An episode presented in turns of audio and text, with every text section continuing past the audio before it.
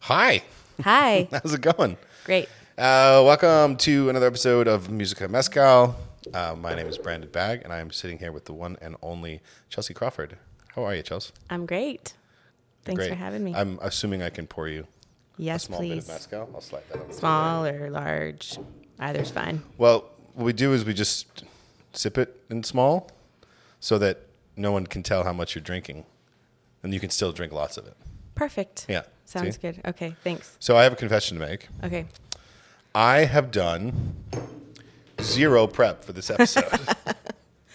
do you think we're gonna? Do you think we're gonna find out, find some something that we can talk about? I think so. I don't. I, I, I, we might we might run into some trouble. It's only been thirty eight years that we've known each yeah, other. that's true. I wonder how that happened. I do sometimes wonder Yeah. the same. Yeah. Those are nice pours. Well done. Good job. You Yeah. must know what you're doing. Yeah, it's almost like I've, I've done that before. Yeah. Cheers. Cheers. So Chelsea, fresh in from Maui, Yeah. we're gonna do one of these as well. Okay. Yeah, yeah. All right.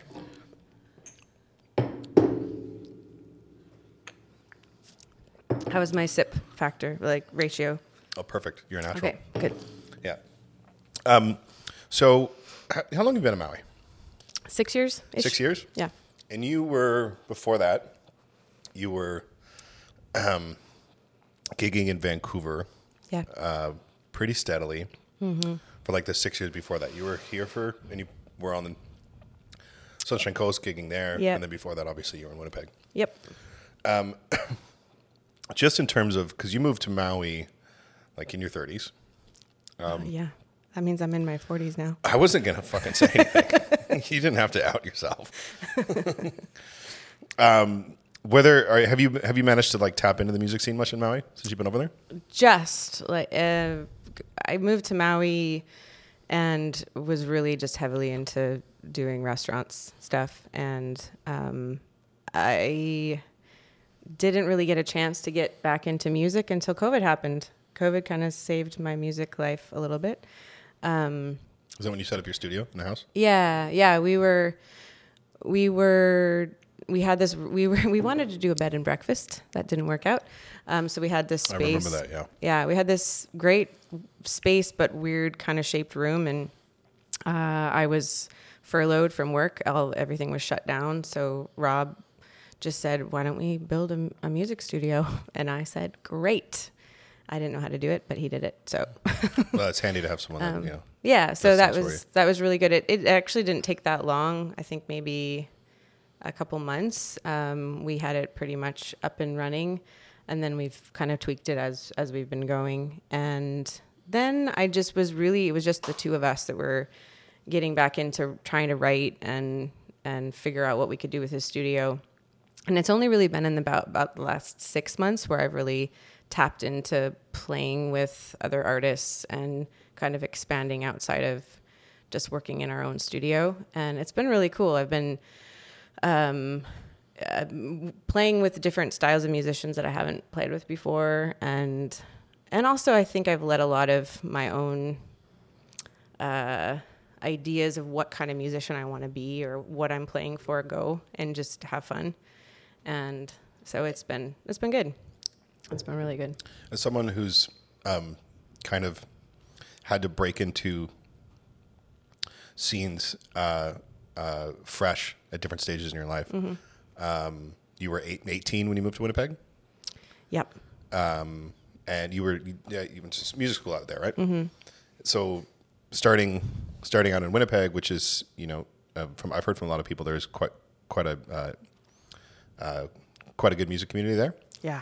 Um, and then coming here, but not coming straight to uh, Vancouver, being first in the Sunshine Coast, Yeah. playing music out there, recording an album out there, um, also playing with your your your then partner, Mm-hmm. um, and then moving into the city, trying to break into the scene here, and now going to Maui, and you, Mm-hmm. you're doing the same thing all over again.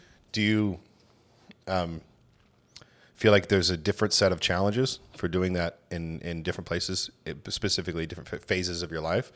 Um, being, you know, you, along that that way, you became a mother. Um, there were a couple divorces in there. like, Oops. Oops. uh, how do you find that those uh, challenges uh, differ um, and compare from from good city to city at different points in your life? They're definitely different. Um, I think every place that I had to transition to also represented a really different stage in my life. So the challenges that I was dealing with were very, very much aligned with where I was at in my life. Um, but also being an artist that first is just a baby and just kind of starting out. And um, I think Winnipeg for me was, I was really trying to dev- define who I was, you know, and at the time I wanted What at nineteen? Jeez. um, at the time. No one does that. Yeah, yeah, I know it was, but I think I think uh, uh, in Winnipeg I was really, really just starting to play shows. I was just starting to write my own music and put it out there. I was just starting to play with different bands, and um, and so I was kind of popped into that like jazz world that I didn't I, I didn't really fully connect with. I love the jazz music. I always have, but I, it was hard for me to feel like I had to play that kind of music. And so I, I know when I moved to the Sunshine Coast, I really tried to break out of that. And I, I didn't want to be a jazz artist. I wanted to just be me and, and be able to just feel free that like I could write whatever I wanted. And I felt very fortunate that I ended up getting to work with with um, with artists there that that were really on the songwriting side. It wasn't about what are you going to play uh, or like you have to play this, but it was it was about let's write great music together and and see what happens.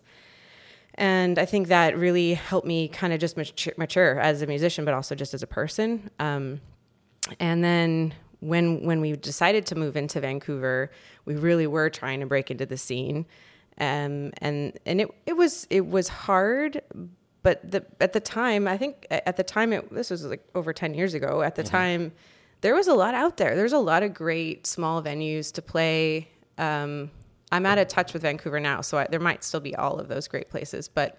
I know They're disappearing. I know like Railway Club. back, I used to play there all the time, and that was my fate. One of my favorite places to play, and um, you know, places like that. It was just, artists were really supportive of each other, and they really did help us. Like they just picked us up, and they were like, "Let's play together. Let's let's do let's do fun shows together." Um, and really, the only reason I think why I stopped is because my life just drastically changed. So I just went through some things that I just didn't have time. I couldn't emotionally put myself into music. So I just kind of let it go for a while. And moving to Maui was a fresh start. And I didn't think I, I kind of thought I was done. I really, I had, I sold a lot of instruments. I, I really didn't think I was going to take it back at all. And, and then it happened and it's really cool. It's, it's cool now when I'm, now when I'm playing, I, I just, I don't care what happens. I don't mm-hmm. care if nobody hears it or if everyone hears it or I just love to to to do it and so I love to collaborate with people and have that as an outlet emotionally and it's a lot of the pressure's off now so it's like I'm Yeah. it's like I'm I'm I hit 40 I'm a mom like what if not whatever like it's cool like if it's just just playing shows and having fun that's great like I don't I don't have this like big Yeah. I have to I have to make it. I like I kind of felt like I made it. Like I I I survived.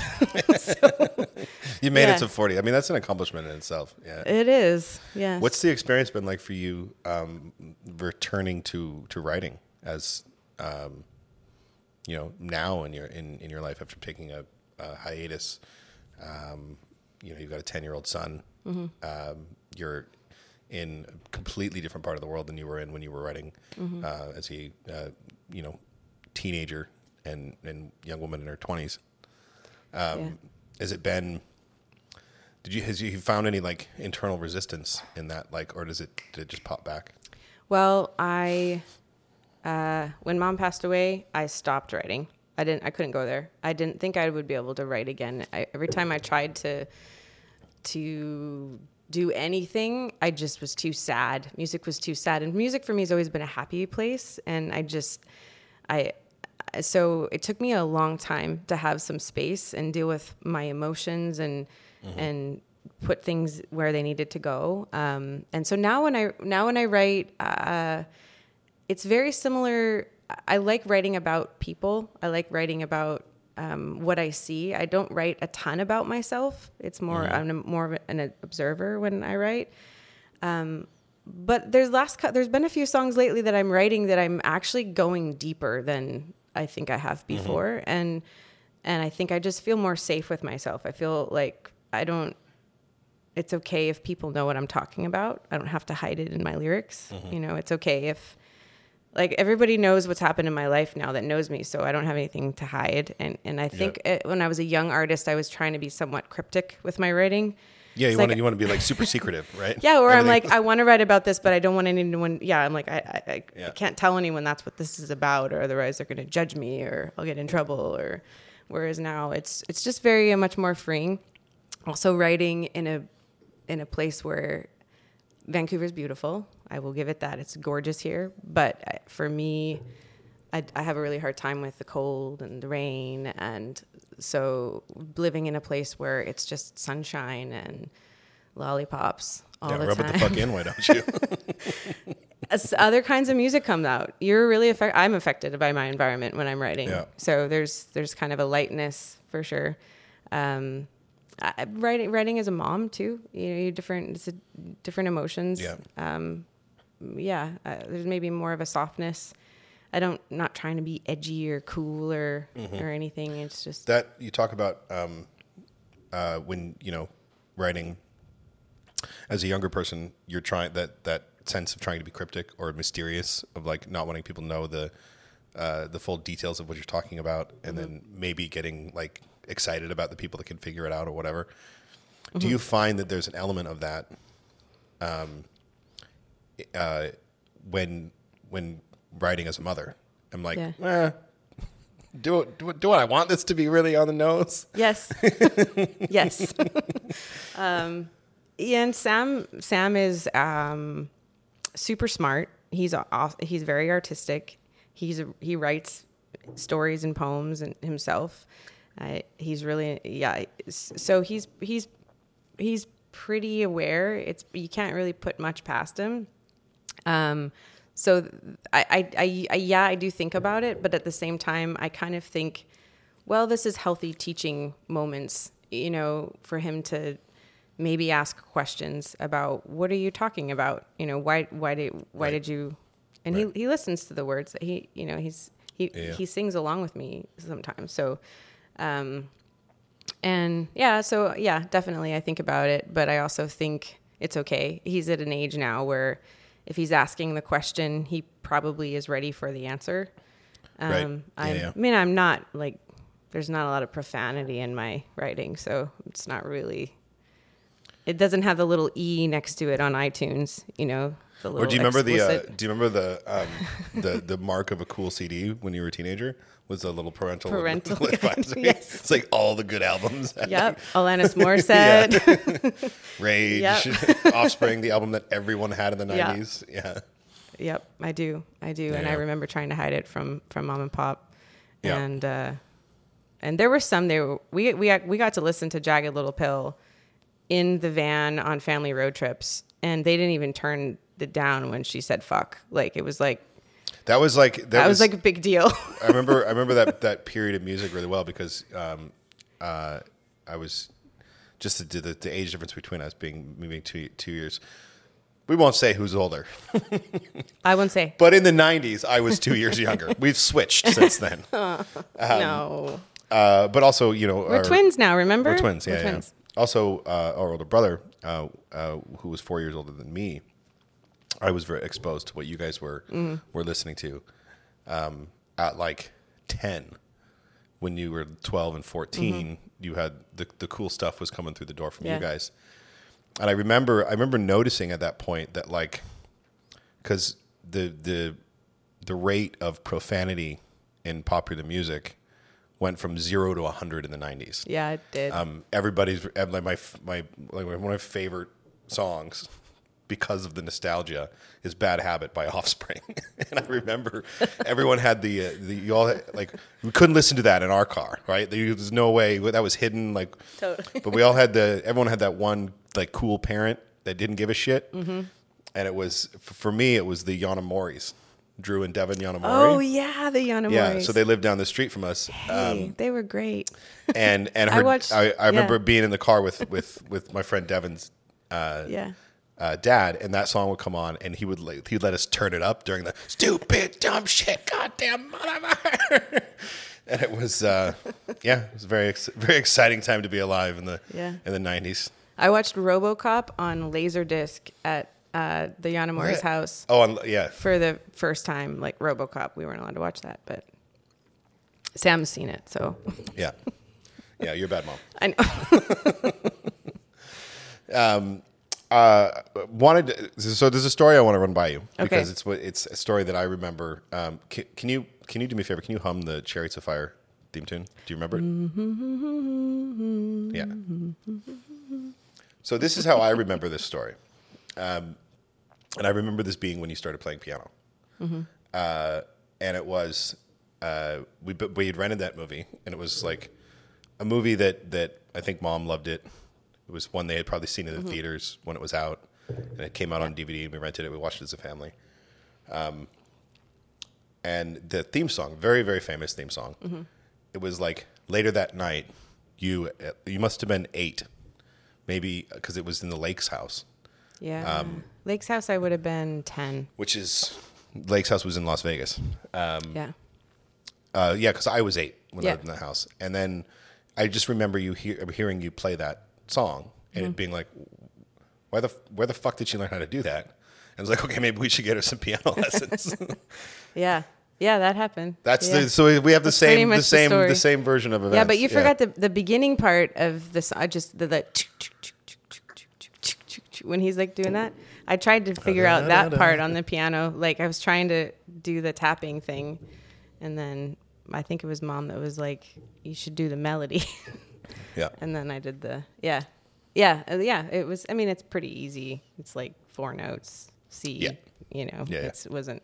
But yeah, it was it was cool. I, it was cool that they were really supportive of it, and it took some time to find a good piano teacher. Actually, my first one was terrible. She would smack my hand because I w- was learning by ear, and it was hard for me to read music, and so she'd smack my hand because I'd be. She'd think I would be reading it, and then she'd stop me and she'd point out a spot on the page and say, "Play from there," and I had no idea. You wouldn't, you wouldn't, you wouldn't know how to do it. my hand would get smacked Yeah. and stuff and and uh and so I didn't want to play anymore and then mom said she found somebody else she thought would be great and she was her name was Sharon and uh, Sharon didn't wasn't she like connected to our church or something? we Erica kids? Wright's mom Erica Wright's mom. Yeah. Yeah, yeah. yeah It's a trip. trip So it Trip, goes, trip. it goes back. yeah. And you you studied uh, piano. Uh, so we were that was we were in Vegas for like another five years after Yeah. Mm-hmm. that, and you were studying piano the whole time. Um, did you pick it pick it up again when we moved to Canada? yeah I picked up uh I got a great teacher and I did the whole Royal Conservatory thing um and worked through that uh um and then yeah and then then decided to move to Winnipeg and do music there and continue to to you went to school in. Winnipeg, right? Yeah. Which school? The music school. university blah, blah, blah, UW UW. UW um, and then they had the Canadian Mennonite University was the offshoot of UW they worked together and the music portion was through CMU um, but it was through U of W and so I was taking my academic courses at U of W but all my music at CMU and that was that was cool You were studying jazz there.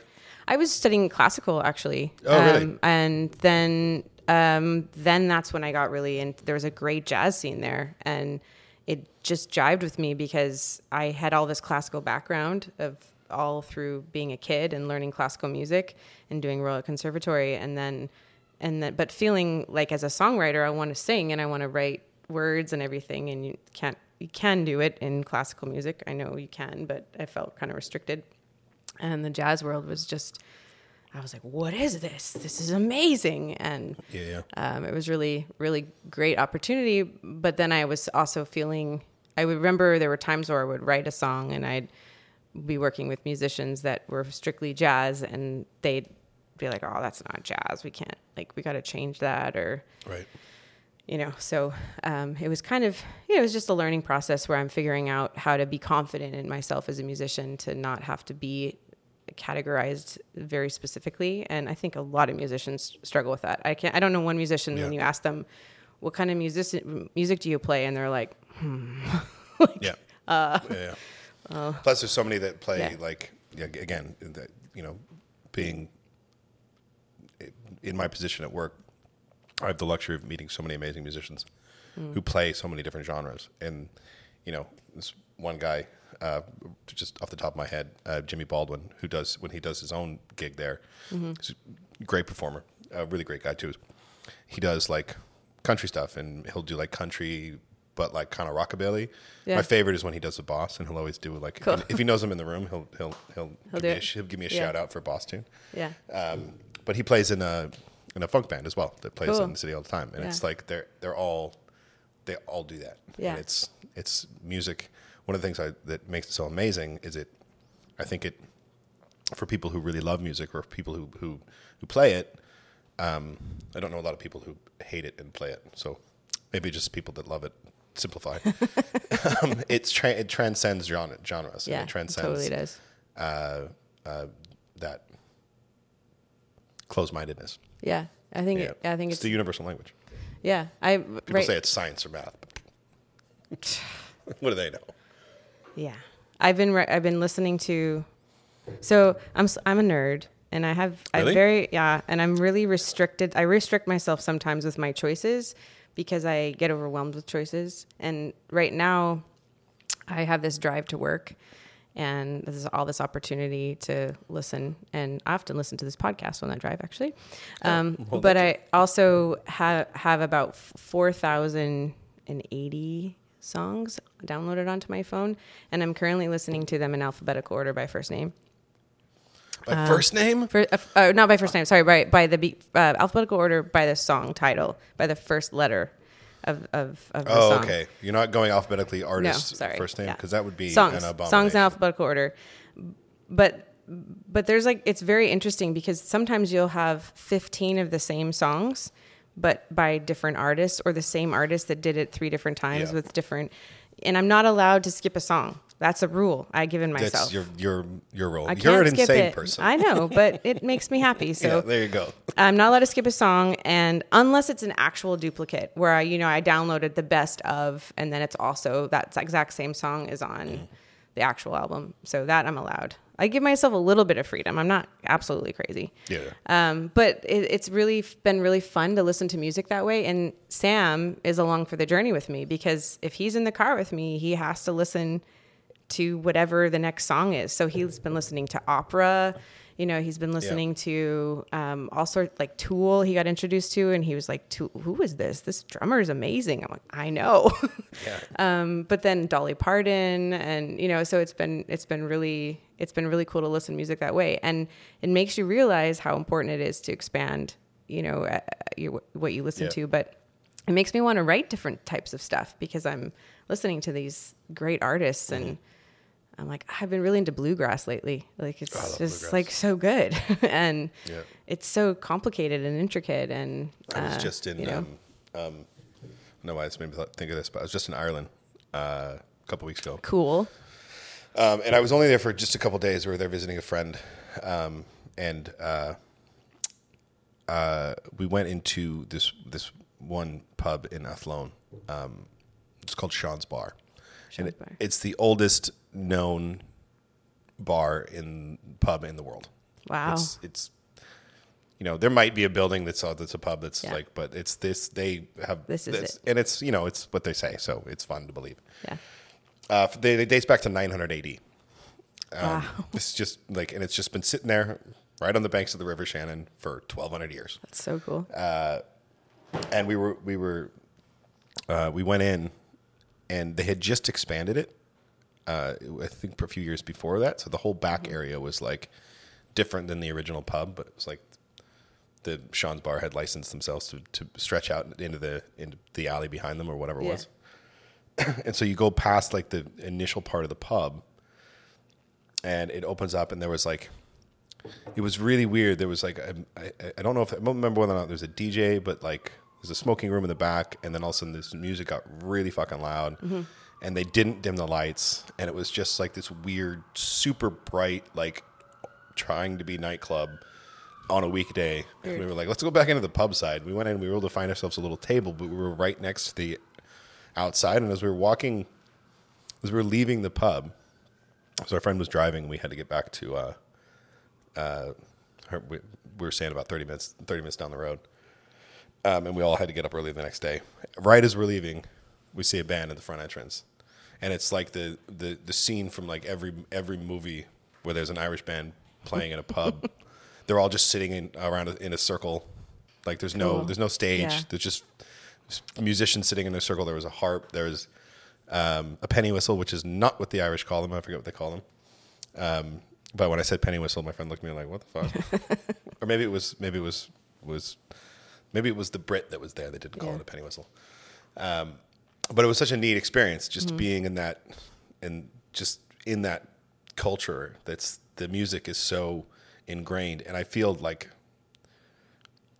I feel like bluegrass came a lot from yeah, Celtic folk it totally music, did. Yeah, and it I yeah forget where I was going there, but bluegrass, Yeah. bluegrass rocks. bluegrass rocks. Yeah, it's it's good. I had that similar experience to that when I was in Scotland, and we were, I think we were in Edinburgh, but maybe we were possibly in Stirling. But we wandered into this we, pub that was built under like bridge stairs or something, Yeah. just built into the wall, and wandered in there. And there's this main room, and then there a kind of a bar, and then on the other side there was this back room that was very much cave-ish because it's just mm-hmm. stone walls. I love the old pubs over there. They're so like cool, this yeah. cave. It's just wicked. you just feel like you're in a castle basement. Yeah. this is cool. yeah, and and it's the same. It was this big, huge circle of of people just sitting in a circle. Some of them had in- instruments, some of them didn't, and they were just trading in the original way that people traded musically. You know, where they would just sit there and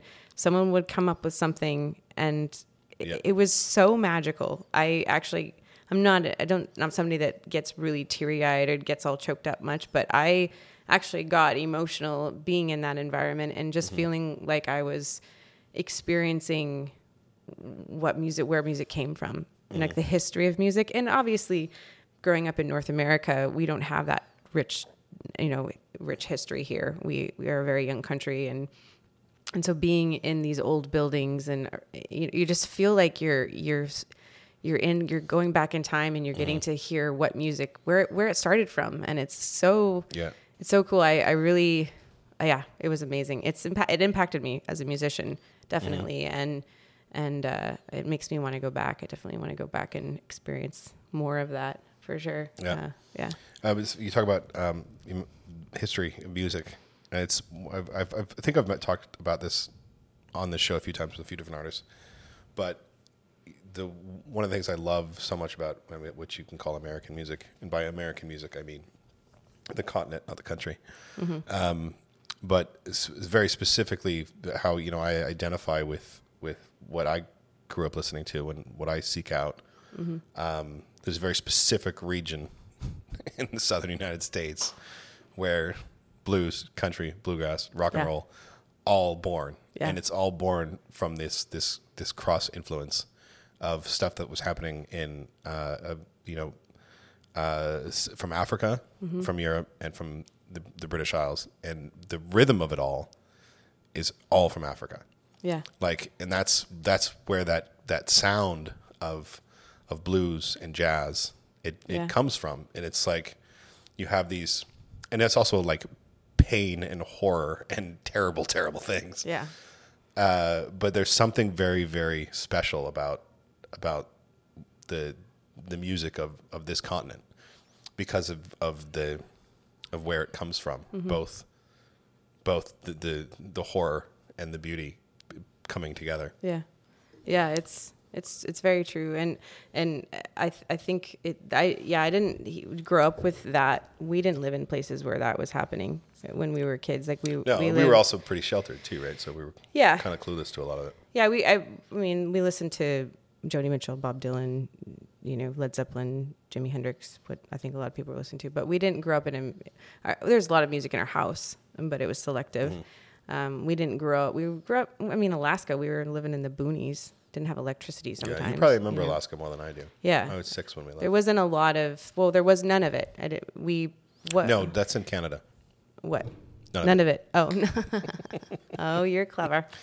Um, but yeah, even when we moved to Las Vegas, uh, yes, um, we there. It's it's not really much of a music community there. It's it's acts coming in. It's the big Yeah. show. It's not our like m- what the kind of stuff we are really into.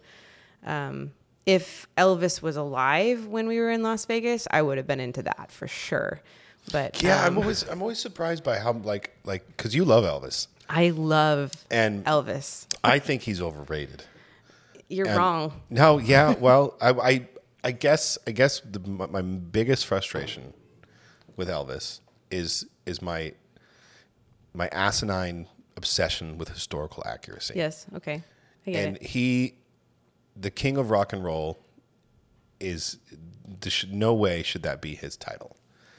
In no way, he wasn't. He wasn't. He wasn't like the best rock and roll act at the time. He wasn't always rock and roll. He stole most of his music. Um, he was a good performer. I'll give him that. He was a great performer. Yeah, sure, great performer. Not ar- no argument, no argument. But why? Like it's just, it's just like that's everything that's wrong with the history. Well, I don't really music, think of him as the king of rock and roll. Right, I just think him as pop the king. culture, that's- yeah. But I don't really think that pop culture thinks of him as the king of rock and roll. I think they just that's his title. He's he's the king. Yeah. Um, I, I, I, I, think that he, just like a, a lot of artists from that time, I think he brought something forward that was in in the in the back that nobody was really listening to, and he made it very popular. He Yeah, he, Glenn he Glenn Miller'd rock music. he sexified it too. I mean, he Yeah. was like a sex symbol. Like he he yeah, there was there's a lot that he was doing that broke a lot of barriers and and all Glenn of Miller, Glenn Miller, Elvis, Eminem, there you go. all white dudes who are just like, hey, look what that guy does. yeah. Um, I'm gonna make way more money than him doing the exact same thing. Yeah, but I think I think I one of the things that I love about Elvis is I love his voice. I, I there's just something about his voice Yeah. that Yeah, has always caught me. I I I'm I've I've told you this story before, but not everybody else. Um, I, was in love with him. I thought I was going to marry him. I was determined. I was like, "This is who I'm going to marry." When I was five or something. Did you have any photographs of him? I watched um uh some um I used to watch his old movies at Tutu and Grandpa's Right. when I was a kid. So Yeah, we'd yeah. go to Tutu and Grandpa's and I'd watch old Elvis movies. And I remember saying to Winston, um, our older brother, that um, I was going to marry him, and he said he's fat and dead. just just destroyed you. broke my heart. I was just like, how can look at him? He can't be fat and dead. Look at this beautiful person. Yeah. But I didn't really get into older Elvis at that age. I was really into his his movies, Mm-hmm. and the the movies were just I just loved them. Um, I watched. I don't think I've ever seen an Elvis Oh, really? film all the way through. You don't. They're great, but you probably I don't know. I don't. I think it's one of those movies that maybe if you did, I don't know, maybe try one and see how you feel about it. Yeah, it's like rewatching '80s fantasy films with like Yeah. someone who hasn't seen them. Yeah, it's like, like, this is uh, the best movie ever. yeah, because like it's super cheesy. Halfway through the never-ending story, they're like, "You know, this is shit, right?" Yeah. Like, no, it's not. yeah like the dance scenes with it's it's very but it's it's very thea- it's when it's the time when movies were very theatrical they it was it was a different style and it transitions in, in the 70s and 80s 60s a bit from from Yeah. being theater style acting to film well, it took. acting It took. and I think it took. It took film, the medium, a long time to figure out what it was yeah because it was. You know, it's, you start with the silent film era, yeah which was still very. Uh, it was almost like in the in the in the vein of pantomime, because it was all physicality. And then you move into the the early talkies, where they were so limited by what they could do, it, because the the adding uh, sound to the to the production really limited what they could do visually. So a lot of the creativity that si- that silent film uh, directors and stuff were doing totally went out the window. yeah Um, and then you know you have like the Clark Gable era and all that stuff coming in, and it was very like what movie did I watch the other day? Uh, where every female character in the first thirty years of cinema is hysterical Yeah. for the whole fucking thing. Yeah. just in hysterics. And I think it took I think I think it took film a long time to find its feet. It did for sure. I just I've been re- watching a lot of Hitchcock. It's on Netflix right now, which has been really fun to watch, and it. I feel like that kind of is when it's like that. That there's some heavy female roles leads there, still hysterical, you know, but definitely. I don't know. I don't know. Do you know the I forget the name of the actor, the the main actor in the Birds, the sh- no Psycho, the shower scene. She apparently like wouldn't take a shower for the rest of her life. Really? Yeah, she would baths only, but if she had to take a shower, she had like a very specific routine of like locked doors and not locked doors. Wow. Just to No, be able to take that. a shower. Yeah. And also like there's the uh, there's the industry's peppered with those stories of like actors who, are, who Being have been, abused? who have been petri- who've just like PTSD for the rest Yeah. of their lives. The uh, Shelley Duvall Shining Oh yeah. Oh yeah. I've just the one. horror stories that Stanley put, Kubrick put her through is is is a lot. Yeah, Yeah. It's yeah. I you were worried that we were going to sit and talk about movies. Ah, dang it. Mm. We like movies though, and music in movies intertwine. That's that's true. And Do you have a favorite? Oh, let's talk about let's talk about the soundtrack to Batman Forever. Oh. So good. Terrible film. I yeah, I I never liked the I never liked the film. Don't rewatch it. Yeah, I I, I don't have a desire to and But never the soundtrack was really good. But I bought that CD. I know. I remember. in, I remember in the like, mall I remember in snagging the CD from you and like going to put it like. Yeah, it was a great. Yeah. So many good. I was introduced to so many so many great artists. The artists that I had. PJ Harvey was on there. Didn't know who PJ Harvey Right, was. she was. and Yeah. Just blew my mind. And it was this, this female that just killed it. It was this crazy rocker that wrote kind of like Tom Waitsy kind of lyrics, and I, I didn't know who Tom Waits was at the time, but you know, not thinking Yeah. about it now. Um, yeah, I loved. I love. I think that was one a, a winner for me. Uh, They're they're all good. Like you Seal, Kiss from a Rose. Yeah. Everyone wants to sing. Nobody. I don't know anyone who doesn't like that song. It's great. It's You know, so it's, good. it's really funny talking about uh, uh, sing along songs. Um, our our older brother recently got married, Mm-hmm. and Yay, Winston. hey Winston, and I when uh, just chatting with him, I think he was barbecuing like they did it in a, in a park. It was Yeah, really, really, I missed really it. fun. It was sad. Uh, and he's talking about um, uh, Journey, uh, Don't Stop Believing, Yeah. and Bohemian Rhapsody. Yeah. and there was one other song, and of course he hates them both. uh, and he's like, but I, I will give, I will, I will hand it to him. He was like, I don't hate them because they're, they're, they're bad songs. I'm not, gonna, I'm not going to even Yeah. say that they're bad songs. Yeah. This doesn't really matter one way or the other. I hate them because every time they come on, every fucking white guy in the room Yeah. thinks he can, It's thinks he turns into a fucking rock star. I also kind of And hate then- them for and that And then you're like, you're in the bar, and there's an entire Yeah. bar trying to do, you know, trying to match Freddie Mercury's eight octaves or whatever, something Yeah. crazy eight. that he yeah. could do. Was it eight? It's eight. Yeah. Yeah. Yeah. I was tracking in the studio years ago, and the engineer had had some of his vocal tracks that were just raw vocal tracks that didn't oh, have really? any, and we listened to them and they're perfection. It's. I mean, they he studied it in, in in school, and they used it as an example of Really? yeah, and it Yeah. It's it's just it's a it's incredible. You know that instrument that he had, um, really cool. So, Yeah. being that we're doomed to probably talk about movies, Yeah, but we also it's cool. We'll like, tie to in talk, music. like to talk about music. Um, did you see the the, the film? I, The I haven't. I really want to. I haven't seen it yet. He's great. I'm, I'm Yeah. blanking. I'm blanking on his name. Re- Remy Rem- Malek. Remy- yeah, Remy Malek. yeah. He, does a really, really good job. Yeah. The um, again historical accuracy. There are parts of the film that, that bug me. Yeah. Because they tweak his storyline a bit, and I think they cheapen it a little bit.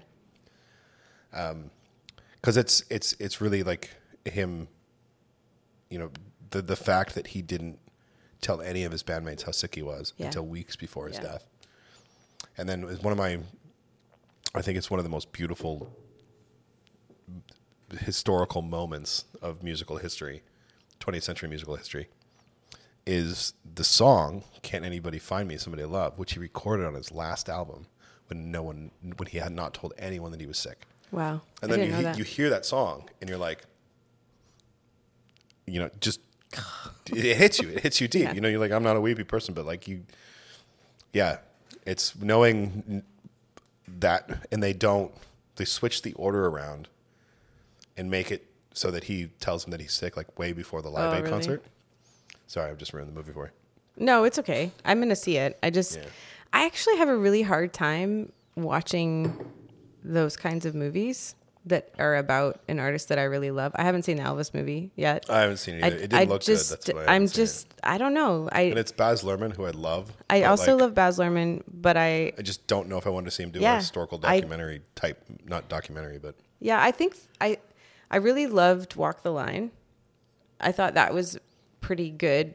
You know, when you take your, but there's not, there's not been that many movies that I've seen where it's about an, about a mu- musical I- artist that I like that I'm like, yes, I, they I totally also nailed it. Enjoyed Walk the Line, but I remember talking to. I don't remember who it was. Someone who was a really big Johnny Cash fan Mm-hmm. when that when that movie came out, and I wasn't. Like I was familiar with, with, uh, you know, his m- biggest stuff, Yeah. but I've actually become no, I know more, much more Johnny Cash now than I did before I saw the movie. It kind of sent me in that direction. Right. But I remember them saying that they they really didn't like his portrayal of Joaquin Phoenix, the Joaquin Phoenix portrayal Hmm. of him, because they were like, "That's that's I like I grew up, my family grew up listening to Johnny Cash, and they felt they they had played him like too soft, Hmm. and it's because there's there's." And I don't know if that was just like, oh, we want our, our Johnny Cash to be to be to be manly and in- impervious Right. to, to emotions, but it was it was interesting to note that there was like that other other viewpoint of a lot of Yeah. people. A lot of people that I spoke to didn't like his performance, but That's I interesting. I thought it was great. So I'd, did I'd read I'd read his biography, so I definitely felt like they at least followed his story really well and the things that he had gone through. Obviously, it's a movie, so they got to change some things, but um, I loved his performance. I thought it was great, and I I I I've seen videos of Johnny Cash, but I also Yeah, yeah. didn't grow up. We didn't grow up listening to him. I was a fan leader. I'm a huge fan now. Yeah. but yeah. did. Totally forgot what I was going to say. That's okay. Johnny Usually- Cash rock. That's when you drink more mezcal. That's why I drink more mezcal. Yeah. yeah. yeah. No, interesting. Interesting footnote. Are you? I was really really surprised to find out how many people that are like more than five years younger than me and below have Mm-hmm. no idea that he didn't write "Hurt." Oh, I knew that. Yeah, of course, because He had to- Nine Inch Nails. He had to call and ask permission, and he didn't believe him. Yeah, I was like, "What? Um, I'm hanging up on you. That's not Johnny Cash." I didn't know that. Yeah. So he called. He called and asked for. He called to ask for permission, and the guy hands him. He's like, "Hey, it's Johnny Cash on the phone. He wants to talk to you." And he picks it up. Trent Reznor? Yeah, and he's like, he's like, "Hey, this is Johnny Cash," and he's like, Hello, I'm Johnny Cash. "Yeah," and he's like, "I don't believe you." he hangs up on him. That's the story I heard. His, I mean, his ver- his version of that song is is beautiful, but Yeah, It's- it is beautiful. Yeah. There, that happens a lot. The, the one that pissed me off the most that I s- can't get over. I was in. I was at. This is way a long time. This is when Shrek came out. So I think I lived in Winnipeg at the time. oh, the Smash Mouth doing Yes, I'm standing in line. what And song? What song is it? Hallelujah. Leonard Cohen. Did they do Hallelujah and Shrek? There, there's yeah. There's a hall- somebody does Hallelujah in Shrek. There's also the I'm a Believer too, but yeah, no, some someone song, covers right? Hallelujah. which is actually written. I think I'm a believer. I don't think it's written. no, it was written, by uh, Sweet Caroline. Uh, Neil Neil Diamond. I Diamond. Neil Diamond yeah. I think you're right. Well, we're going to find out if we're right or wrong after we're going to Google, be like, shoot, Yeah, yeah. right or not? Neil Diamond wrote wrote like a few of the monkey Yeah, songs. yeah. he wrote Last Train to Clarksville. Yes, I knew that one. Um, but yeah, so I'm standing in line. It's a Hawksley Workman show. I'm the opener is uh, Who I met.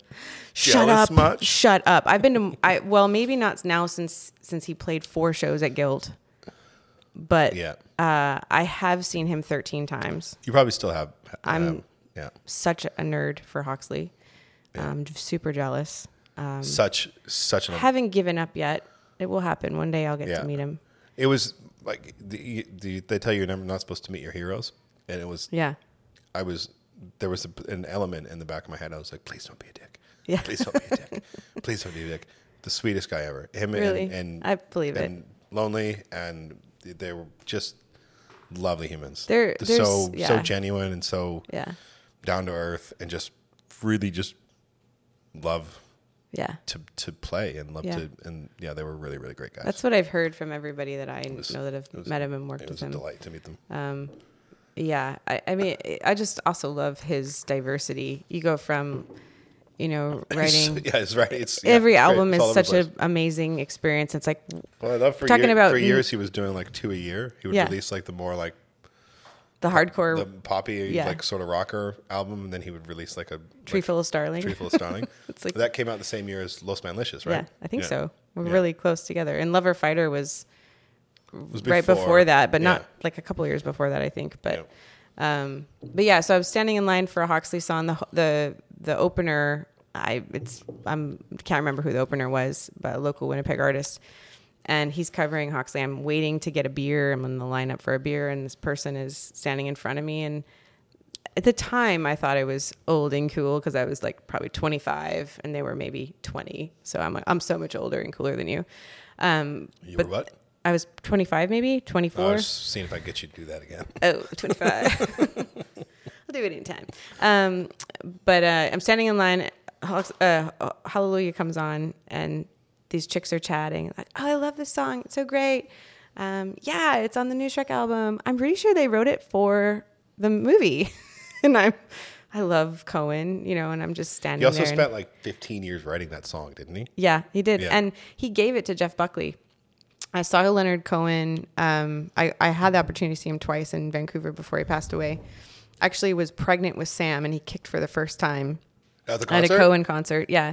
It's pretty cool. Um, but he, everybody in the crowd at that show was chanting hallelujah. They wanted him to play it so desperately.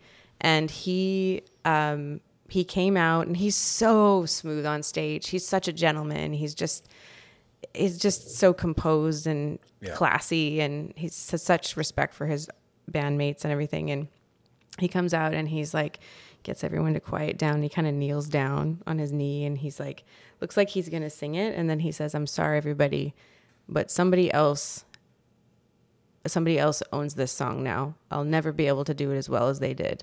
And he he uh and he said i, I won't play the song but i'll i'll cover one of his songs. And then he he like stops and he plays a jeff buckley song. And it was just such a beautiful Cool. moment Yeah. that like he it's one of his most famous songs and he recognized yeah i wrote a great song but this other artist got it even more than me and he just passed yeah. it away to him and it was just a pretty magical moment and yeah it's cool when artists can do that you know Yeah. it was uh yeah i think about it. i get chills still There's so many songs like that. Like like uh, the first one that comes to mind is "All Along the Watchtower," yeah which is I I'm a big Bob Dylan fan. I love all of the offerings of Bob Dylan. Mm-hmm. yeah but you can't deny that Jimmy Hendrix is Totally. It's, it's there's It's more just- he killed it's it. Just Yeah. Yes, that's that's that's the version. That's Yeah. that's the one that. yeah And it's a really it's a really neat thing to to uh, when that music does that Mm-hmm. is that uh, and that's why I, I love the expression that I've heard I've heard some writers use in, in lieu of of wrote found. Yeah You know, this is Yeah. this is a lick that I found the other day when I was noodling the, on Yeah. the guitar, because it's like it doesn't belong to anybody No. really. I mean, it does, and I firmly support Yeah. musicians owning the rights to their own music. Okay, yeah. but like there is that that uh, But you have to give it back. yeah. You you write it and you yes, but you there's something magical about giving it away and and seeing the journey. Where does it go? Like, what's going to happen Yeah. with this? And and I think that that's relevant even when you're writing music. I you know just like thinking about you asked earlier about the journey of you know do you write differently and i used to write songs and i used to be so picky about it not getting changed i'm like no this is how it's supposed to be I wrote it this way i don't want to change it It- and now i love it when songs change. Like I, I just get so excited when an artist has a better idea than me which usually happens you know that the song you know you, you have this idea but then you have to give it give it back. And then you have to just it's alive. You got to let it just do its journey and mm. go where it's going to go. And and also it's okay to change a song later. You can write a song and then 10 years later say i'm going to change these words because Yeah. my life's changed and now this song means something different to me. Or you know that's i think that's really cool when you can when you can do that and yeah you can do that with yourself but but it's cool when Yeah. you can give it out to It's funny. I, I just, just popped in my head because I saw this meme the other day. It's a bit of a sidebar. Um, uh, Taylor Swift, who I'm, I'm not, you know, Yeah. I, I don't put on Taylor Swift. yeah i don't around. either but i think she's great like But, like, huge respect power to her. Yeah, totally. yeah Um, she, I just, re- I just read somewhere, or not red. I say red. It was, it was, it was a, it was a blurb on my phone. I was probably taking a shit at the time. uh, she recently re- re-recorded all. She didn't own the masters to her like first three albums. really So she got the entire team, like spent millions of dollars, well, maybe not millions, but spent a bunch of money to produce and re-record all of her albums, wow the all her early ones, so that she would own the masters. i want to own all those albums I'm now like, that's such a fucking G move. yeah that's so, cool. awesome that's wicked i i really liked i do i have songs that i've heard i really like Oh, they're catchy as fuck. Yeah, Um, but I have- she's I, she's good. Yeah, I, she's I'm not amazing. Gonna, I don't turn it off. She's it very good. Yeah. I have like, so I did a lot of weddings, you know, and I taught voice, and a lot of my students were the age of about eight to thirteen, and I had to teach a lot of eight to thirteen year olds really catchy Taylor Swift songs. So I think that's maybe why I kind of am like, mm, yeah. I, I I can go there, but but I think she's amazing. She's Yeah. she's good. Uh, now I think she's really amazing. Like I think that's I didn't know that. Yeah, yeah. That's great. Uh, are you? So you've got the studio at home. Mm-hmm. Have you guys been recording Uh, slowly, slowly? Uh, I don't know how to record, meaning I don't know how to do any of the cool, actually difficult stuff on the computer. I can write the songs and I can Doesn't you just push sing them. push, a- push a button? yeah, I, right? I thought that was that easy. It's, it's that easy, right, Paco? You just push a button. But uh, Rob actually went to Nimbus. He's is for sound engineering, so he I can don't do. know what Nimbus is. uh, uh, it's sound school here in Vancouver. Um, Yeah. Cool. Yeah. Yeah. Um, anyways, he, so he, he, I didn't know that. Yeah. Neat. Yeah. Yeah. And he, he just wrote a book too. Like, Rob, for go, viewers at home, is go Chelsea's figure. husband. Yeah. Right. Um, so he, he's, he can do that stuff and he's really good at it. He's a great producer. He's got that, and he's also a musician, but I think he's more, more interested in making songs really good. Um, I've always in the past written songs, gotten them ready, and then gone to the studio to record. Uh, but when you're just you and somebody else and you're trying to do full band style music, it means that you actually have to write the song while you're recording it. Because I don't know what it's going to sound like with a bass and with drums and, and things. So it's kind of it's a different process, which has been really fun. But yeah, we have a studio with like a vocal booth and all the fun stuff. So it's pretty fun. Cool. We've been recording. We've um, we were recording, and then I kind of started working with these other artists. And Rob's definitely more on the engineering side, so he was like, "Why don't you work with these guys and then come back in, and I'll record you." And that's kind of where we're at. So we've been um, trying to kind of fine tune songs and figure out like the style that we're. We've got like a Cuban and a metal metal head and a guy that plays like a really one of the what do they call the box drums that you sit on? What are those called? You know that The one like, that that there's like a big there- box and there's you a sit really on- famous video of uh, Ben Harper playing one. yeah, yeah. I think they call it it's a box.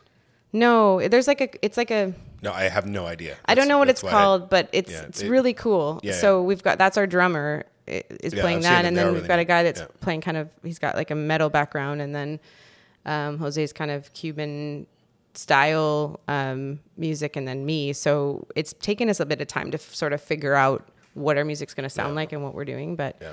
But it's been a lot. It's been really fun. It's been it's been fun because I've always been kind of the leader on the piano, kind of having to sort of carry the song um, just structurally and because there's other people that can do that i'm i get to kind of just noodle on the piano and i'm like i get why people want to be lead guitarists it's great you don't have to worry about rhythm like you can just like just get you know so it's been Yeah. fun to just there's been lots of nights where we jam and we're not even singing we're just Yeah. we're just fully just trying to kind of figure the music out and really funky chord, chord structures and rhythms I'm not used to playing, which is really fun. Um, but we're kind of gearing up to hopefully work on some stuff and start recording that. So far, everything I've done in the studio is more solo, solo, yeah.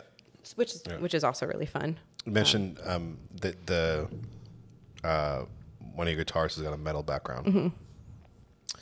and uh, you having been trained in uh, you, you, your tr- early training was in classical. Yeah, uh, and it's funny because it's it, it, it was our younger brother, Robbie, oh yeah, who kind of inadvertently showed me that they're the same thing.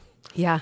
And- He's so good. and and I remember when he was like he was like I don't know, fourteen, and he did that. I think it was a Bach overture or Yeah, something, it was. and he transposed it to guitar. Yeah. and he played it at like his school like His talent show, talent show or something. So awesome. and it was like in the like you listen to we mentioned Tool earlier earlier, and some of the the the, the structuring in Tool Mm-hmm. is like that. Every single guitar so metal guitar solo Mm-hmm. is like you slow it down and switch to a violin, and it's it's you could fit it right into It any totally is. overture, right? it's so cool. It's so neat how those things are. and it's very very it's so mathematical. Like the the guy that uh, Clay that's kind of metal background, he, he's super into math. Like he's in math. He's like just loves Yeah. the all the formulas and all of that, and it makes sense that you would be because because yeah, that classical side of music is definitely very structured around the mathematics and and everything. But yeah, it's it's funny. Yeah, Robbie, so great. Robbie, I don't know if you remember. He remember he made that whole drawing of the guitar, and it had all Yeah. of the like he figured out this way to chart the guitar. In he gave that to me because I remember I remember telling him uh, because I was within f- three months of that kid picking up a guitar. Yeah. He was better than I'll ever be. so I I came and visited in the summer. I was it was when I was in Winnipeg. Yeah. and he hadn't learned to play the guitar yet. And I remember him saying, I think I want to learn how to play the guitar. This is maybe August. I came back in December for Christmas and he was just like the best. just went from, he just, I, it's just amazing. It's really cool. I, Yeah. I was very, like, I've been trying to play the piano for my whole life. Yeah. and you just got here and, And even Four I, months, I remember like, being what? like, because he was so good, he, he was just really good at, at lead. Mm-hmm. And I've never been good at lead. I could, you know, fake my way through through being a rhythm guitarist, but fake. I can't do that at all. I just can play the Um, chords. uh, and not even. he showed me that that drawing that you Mm-hmm. were that you were talking about as a, like because I was I, I was talking to him about how like I struggled with you know I wanted to learn how to like do what he did, and he showed that to me, and I was like, "Fuck you for thinking this will make sense to me." like, like what what the fuck am I looking at here? Yeah. like. And then uh, I was like, well, maybe I'll learn how to play the slide because the slide is just all open tuning and it's all about feel. And then I, I like got like a week into being like, I'm gonna play slide, and I went over to visit him, and he was like, Oh yeah, I learned how to play slide. it's like you fucking Screw you. dick. Brandon, you're an ama- you are a wonderful musician though. You're Um, you're doing yourself, you know. I you're a great songwriter. I love your songs. Uh, What's, Yeah. uh, you you. are. You are. And I don't think it, I don't know if people know that about you, but because you haven't been playing in a while, but I remember what's that band? You changed your names. That it, like I read out of high Light? school. Yeah, Engine Light. What were you before that though? Dead Ringer, I think it which was is an a- RJD2 album. Okay, so it was when you were why we dead changed it? I ringer. don't- I, I think I, don't- went to one of your shows. I mean, I Maybe. went to a few of your shows, but yeah, Yeah. you on the bass, like I- you know, I- so good. I fucking I don't even know how to play the bass anymore. you you were so good. I'm sure you could be again, but you yeah, you I, great. I but my bass is sitting at Guilt. It's been there for. I, th- I think I think a couple months ago. Something happened and a bass a bassist needed it yeah, and it got played and it made me so happy. Yeah. but it's like you got to take it back. Like play. it. It's very much well. I, the reason I, I I put it there originally is because I, I I had no amp Mm-hmm. and I live in apartments. Yeah, that's hard. I don't have a rig where I can set up headphones. Yeah. So it's just like it just wasn't getting played. Yeah, And I brought it down there with the intention of playing it down there. yeah. Uh, and then just never did. But I was really happy that someone played it. But it's very much like there's like stickers on it and stuff. It's very much like a, the, the bass player of a 22 year old. That's okay. The bass of a 22 year old. That's like Sam's got a guitar that he doesn't really play. He just puts stickers on it. yeah. I'm hoping that uh, some eventually he'll, yeah, I see shown a shown an interest in and you you, I do, you mentioned earlier I don't not here Yeah. but earlier today uh, that he was um, that he likes to sing. Sam's he's he's got a great voice. Yeah, Is he- he's yeah. he's Is he gonna hate me forever that I just, No. just said that he No. in the shower? Oh no, I, not forever. You might just have to like It's the uh, this episode this pizza, episode's an hour long. He's buy him make it to the pizza end of it. and and play video games with him or something. I think I can handle that. He wants actually he wants to play Dungeons and Dragons with you. Is what he really wants to do. So Yeah, I gotta I gotta talk so to the DM. even if it's just the two of you, Yeah. he wouldn't know. But um, anyways, but Yeah. yeah. yeah, he he's got a great voice. He's very melodic and really picks up music fast. He memorizes lyrics fast. He he was gotten into drums a little bit. He was taking some drum lessons. Rob's a drummer, so he's teaching how to play also drums? well. We got him a teacher, but it was during Yeah. COVID, and so it was through video, and it just kind of yeah. was. Even if he doesn't learn how to play the drums, he will. Everyone who can play the drums is that little bit much cooler than everyone that can't. Yeah, I can't play the drums, so thanks, but Neither can I. Neither it's true. can I. It's true. It, yeah, Because I can't keep a beat with my feet and my hands at the He's same he's time. pretty decent. I mean, for he's he's yeah. So he kind of will have pockets of time where he's interested in that. He's I've taught him. He's actually more interested in the bass lines of things. So I've taught him bass lines on the guitar of songs that he likes. Uh, you know, and he um, yeah, he he's he's into it. I I think he's he wants to be cool. He is cool, but he wants Yeah. to be cool. So I think as he's getting older, I I think music will be a, an outlet where he can be cool. Yeah. He's got the long hair, so Yeah. You And know, he he's, kinda looks. He's 10 and likes the Beastie Boys. yeah, that's He's true. to be cool. yeah, he likes the Beastie Boys and NSYNC, so he's well balanced. He's well balanced. yeah.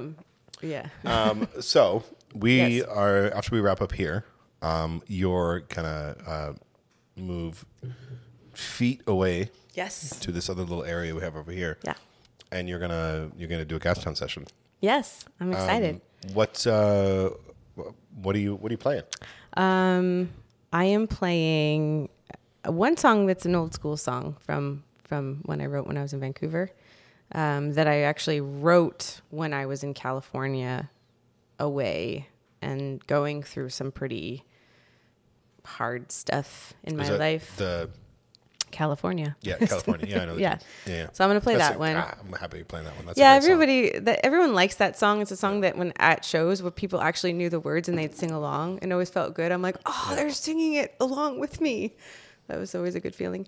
Um, so I'm playing that one. I'm playing um, some new songs. So um, July one is actually about mom. It's it's the first song that I really tackled when I got back into songwriting, and um, it actually took me quite a long time to get through it because I kept crying whenever I'd try to write it, and I just, it- but I, yeah. So there's that one, and then there's uh, Slide, which is um, kind of influenced by Hawaii with the rhythm and and the feel, and talks about my surfer husband that gets mad and goes off and surfs instead of talking to me when I want to talk to him and things like that. And then um, what's the other one?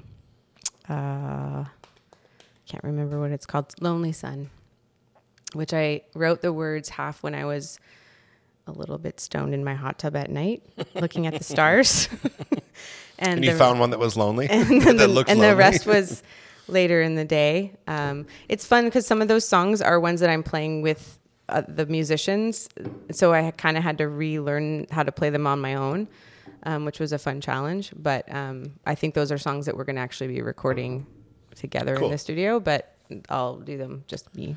So before we sign off, Okay. there's one question that I want to ask you. Okay. um, because you talk about uh, the um, that experience of, of, of people singing your songs, Mm-hmm.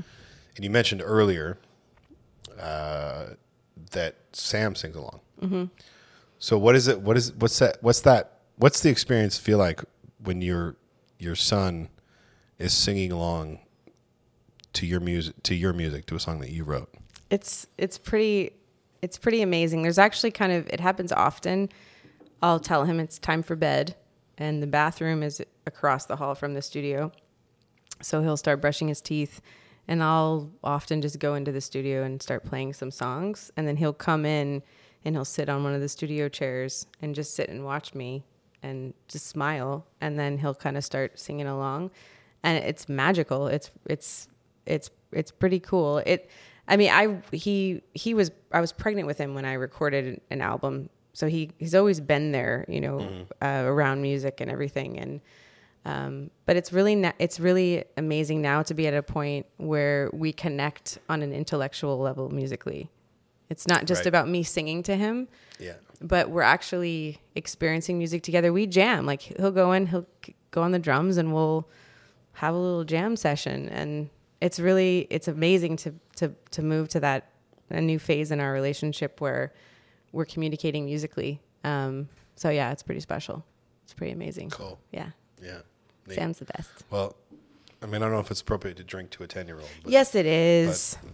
To Sam. To Sam. I'm excited to see him. yeah, he's so excited. Yeah. Thank you for being here, Chelsea. Thanks for having me. This Yeah. was awesome. Cheers. Thank you. Cheers.